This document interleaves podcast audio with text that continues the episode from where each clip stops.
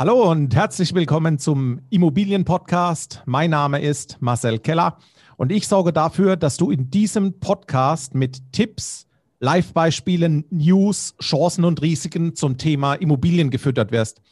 Nach dem Intro tauchen wir direkt ein in den Talk mit Immobilienprüfprofi Jens Rautenberg. Dranbleiben und bis gleich.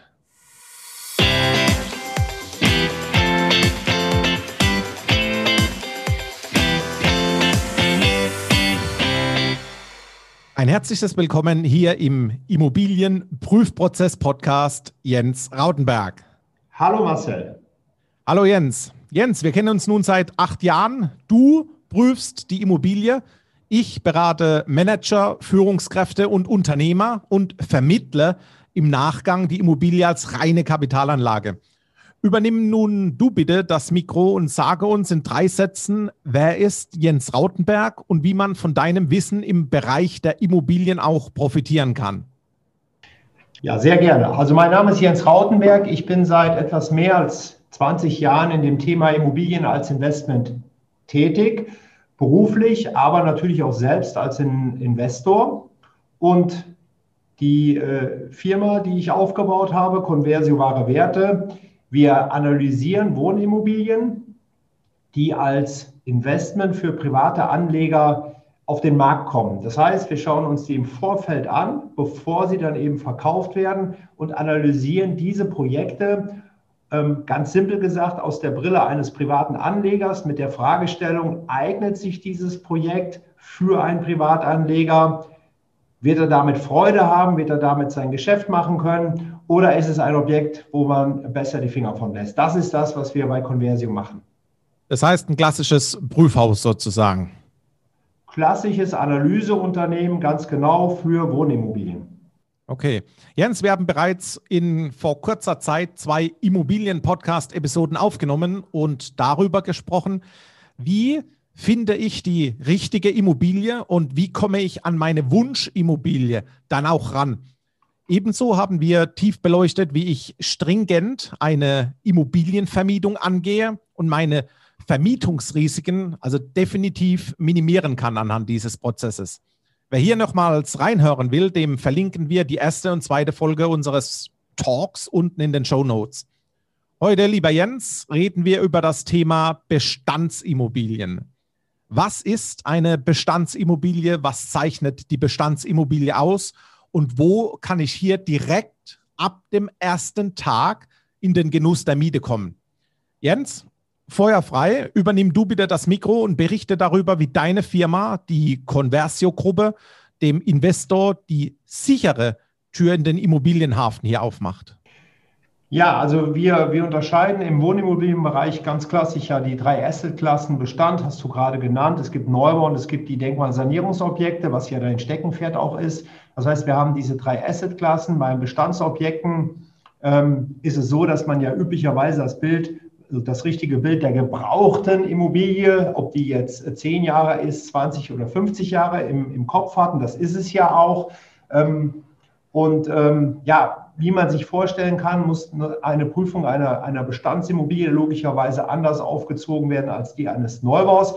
Aber ich möchte vielleicht, bevor wir darüber reden, einmal noch ein Datum sagen, damit das mal gehört worden ist. Ja. Ähm, es gibt einen ein Stichtag, ähm, einen gesetzlichen Stichtag, wenn ich so sagen darf. Das ist der 1. Oktober 2014. Den soll man einfach mal gehört haben, weil es ist für den Gesetzgeber so, dass ähm, Objekte, die im Prinzip nach diesem Stichtag erstmals genutzt oder vermietet worden, für den Gesetzgeber als Neubau gelten. Für uns ist es natürlich trotzdem Bestand, weil es ja sechs, sieben Jahre alt ist, aber der Gesetzgeber hat diesen Stichtag, 1. Oktober 2014, mal definiert.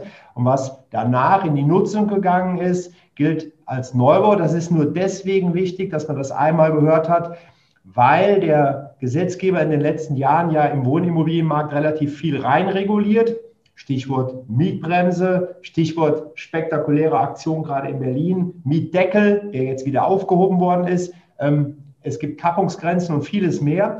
Und es betrifft in der Regel den Bestand, aber nicht den Neubau. Und deswegen ist dieser Stichtag einfach mal wichtig. äh, dass man den mal gehört hat. Ja, wenn wir über Bestand reden, dann ist es ja so, du sagst ab dem ersten Tag Miete. Mhm. Auch da muss man ein klares Bild machen. Ähm, nicht, wenn ich beim Notar war, habe ich einen Tag später die Miete, das ist auch klar, sondern wenn ich eine Bestandsimmobilie kaufe, die in der Regel ja vermietet ist, dann gehen gewisse Prozesse noch einher. Ja, ähm, der Mieter, der drin ist, hat ein Vorkaufsrecht, der kann innerhalb von zwei Monaten entscheiden, ob er das annimmt oder nicht. In der Regel ist das vorher besprochen, er nimmt es dann nicht an. Dann muss eine Grunderwerbsteuer bezahlt werden. Also es gibt ein paar Prozesse, die einfach passieren müssen, bevor man überhaupt den Kaufpreis zahlen darf. Der Notar wird einen dann anschreiben, wenn die Prozesse abgelaufen sind, erledigt sind, dann kriegt man ein Schreiben, jetzt bitte den Kaufpreis zahlen. Dann zahle ich den Kaufpreis und in der Regel auf den darauffolgenden Monat steht mir dann auch die Miete zu. So läuft es meistens. Und dieser Prozess kann vom Notartermin bis, wie du sagst, Wann kommt mein Geld? Wann kommt die Miete? Das können gut zwei bis drei Monate auch sein, aber dann bekomme ich die Miete. So okay. kann man es schon mal sehen.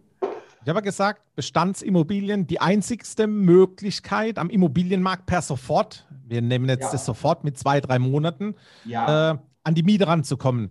Weil die Immobilie steht bereits, der Mieter sitzt in seiner Wunschimmobilie, doch gerade auf diesem Immobiliengebrauchtmarkt herrscht doch eine große Unsicherheit in Sachen Werthaltigkeit, oder? Ich spreche hier gezielt das Thema Instandhaltungsstau an.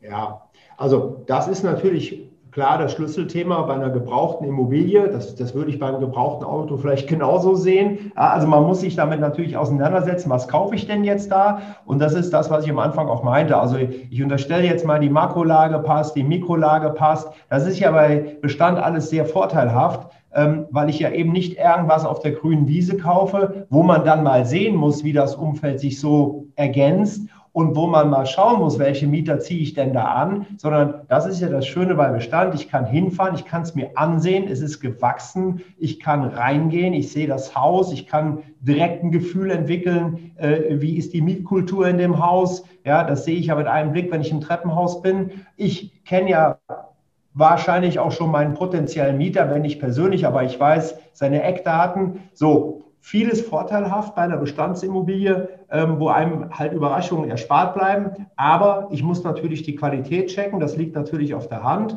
Das heißt, ich muss wirklich in, den, in die Substanz reingehen. Es sind ja in der Regel Mehrfamilienhäuser.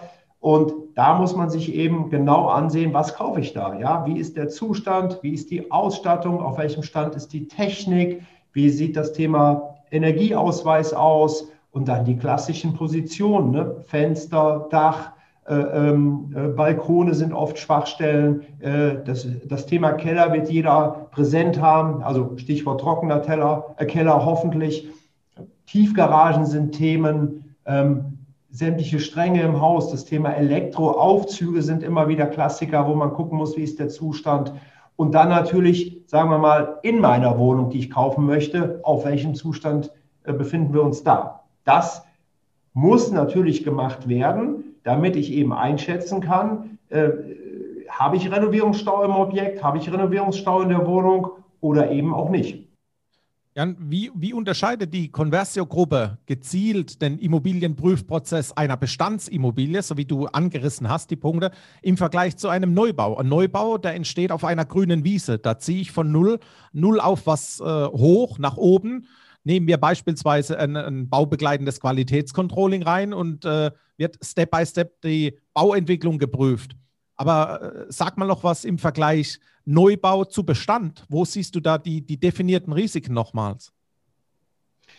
Ja, du hast es angerissen. Also im Neubau müssen wir uns äh, sehr, sehr stark mit dem Thema Bauträger beschäftigen. Vertraue ich dem? Ist der Bonität stark? Kann der bauen? Wir müssen uns mit der Baubeschreibung auseinandersetzen, natürlich mit dem Preis etc. Im Bestand ist es ja schon da. Das heißt, da muss ich im Prinzip erstmal ja die, die Gebäudesubstanz erfassen und ähm, das kann man aus, aus unserer Sicht nicht anders machen, indem man einen Gutachter ins Objekt schickt ja, und der erstmal eine Bestandsaufnahme macht. Wo stehe ich im Objekt bei den signifikanten äh, äh, ähm, Stellen, denn eben, die ich angerissen habe. Und dann muss ich natürlich im, im, Bestand auch noch andere Sachen prüfen, die ich im Neubau noch gar nicht habe. Also im Bestand habe ich schon Mieter drin. Ich muss also den Mietvertrag einsehen. Ich muss mich mit den Wohnungsgrößen beschäftigen. Also stimmt die, äh, die Größe im, im, äh, im, äh, im Mietvertrag mit dem aus der Teilungserklärung überein. Ich muss natürlich zum Beispiel die Protokolle der Eigentümerversammlung, ganz, ganz wichtiger Punkt, die äh, mindestens der letzten drei Jahre, die muss ich einfach mal lesen, weil da ähm, niedergeschrieben wird, was sich im Objekt gerade abspielt. Also welche Instandhaltungsmaßnahmen sind geplant, was, wie viel Geld habe ich in der Rücklage und so weiter. Also da muss ich natürlich viel mehr machen, als ich äh, mit dem klassischen Neubau, der einfach hochgezogen wird, äh, eben äh, vom Staat her machen muss. Ja, aber Stichwort Neubau nochmal oder, oder Immobilienarten. Wenn man die Immobilienarten Neubau bestand, nehmen wir die Denkmalimmobilie noch mit rein als äh, Art äh, Neubau oder Bestand auf links gedreht. Wenn wir die drei miteinander vergleichen, kann man dann sagen, dass die Bestandsimmobilie, weil ich auf dem Gebrauchtmarkt kaufe, eine bessere Rendite mit sich bringt wie der Neubau oder das Denkmal?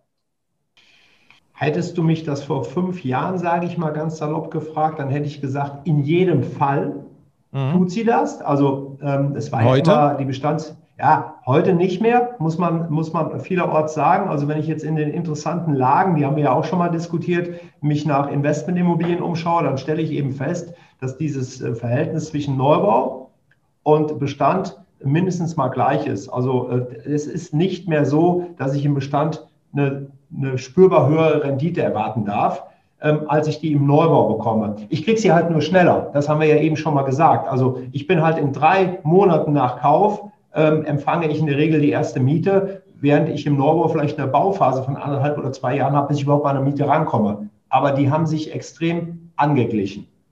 Ja, aber trotzdem ist doch das Risiko bei der Bestandsimmobilie, dass ich Geld nachschießen muss, in Form von Sanierungen, Instandhaltungen und so weiter absolut gegeben. Wie kann ich dieses Risiko überhaupt für mich als Investor kalkulierbar machen? Du hast gesagt, da schicke ich einen Gutachter rein.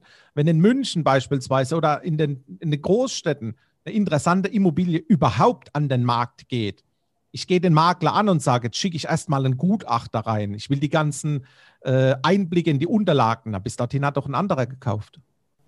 Es ist in der Tat tatsächlich einfach ein Problem. Das muss man, das ist der Zeit geschuldet, leider Gottes. Dem ähm, das Risiko auch egal ist oder nicht bewusst. Ja, beides. Also ähm, das, das ist Tagesgeschäft, dass Menschen quasi äh, im Auto an einem Objekt vorbeifahren und sagen, kaufe ich, ja, egal was kommt. Also ähm, tja, ist der Zeit geschuldet. Der Verkäufer ähm, hat die Wahl, für, für wen entscheide ich mich jetzt? Für, für einen, der tief in eine Prüfung reingehen möchte oder für einen, der schnell kauft? Da wird er sich für den, der schnell kauft, entscheiden. Das ist ja völlig klar. Ähm, aber wir reden über Risiko und ein Investment in eine Immobilie ist vielleicht das größte Investment, was man als privater Anleger tätigt.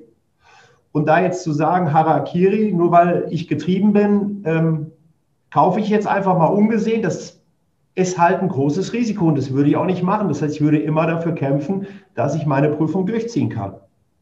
Okay, wenn, wenn ich die Zeit bekomme, die Chance. Gehen wir davon aus, die Lage der Immobilie stimmt, die Stadt stimmt, die innerstädtische Lage stimmt, dann sehe ich die Chance einer Bestandsimmobilie, dass ich Miete aufholen kann am Markt im Vergleich zum Neubau, wo ich ganz oben sofort mit der Miete natürlich hoch einsteigen kann. Ich sehe nach deinen Aussagen in der Bestandsimmobilie eine gute Chance, mir eine zusätzliche Rente aufzubauen, indem ich in Bestandsimmobilien nach und nach auch investiere. Nennen wir diese mal gerne Immobilienrente. Mein Eindruck entsteht dadurch, dass ich durch eine etwas höhere Mietrendite, eventuell im Vergleich doch zur Neubauimmobilie, mehr Cash habe und somit auch mehr Euros direkt in die Tilgung geben kann. Wie, wie siehst du den Vergleich? Also der erste Teil ist das, was ich auch äh, so sehe, dass man, äh, wenn man im Bestand investiert, in der Regel ja in, in Objekte investiert, wo man sich das Thema Mietsteigerungspotenzial ansieht. Und da bin ich bei dir. Ähm, ich steige beim Neubau jetzt mit einer Neuvermietungsmiete rein, die den Markt gerade quasi ab, abbildet während ich im Bestand e-, eben in der Regel noch etwas darunter einsteige und die Mieten sich entwickeln können. Das ist sicherlich genau die Chance und der Charme beim Bestand, dass ich eben zu einer Rendite einsteige und die nach oben ähm, entwickeln kann. Dieses Potenzial muss ich natürlich suchen, aber äh, muss auch ein bisschen Mietbremse und Mietspiegel im Auge haben, aber das das ist sicherlich die Chance, die ich im Bestand auch sehe, dass ich etwas günstiger noch einkaufe, weniger Miete bekomme, aber diese eben entwickeln kann.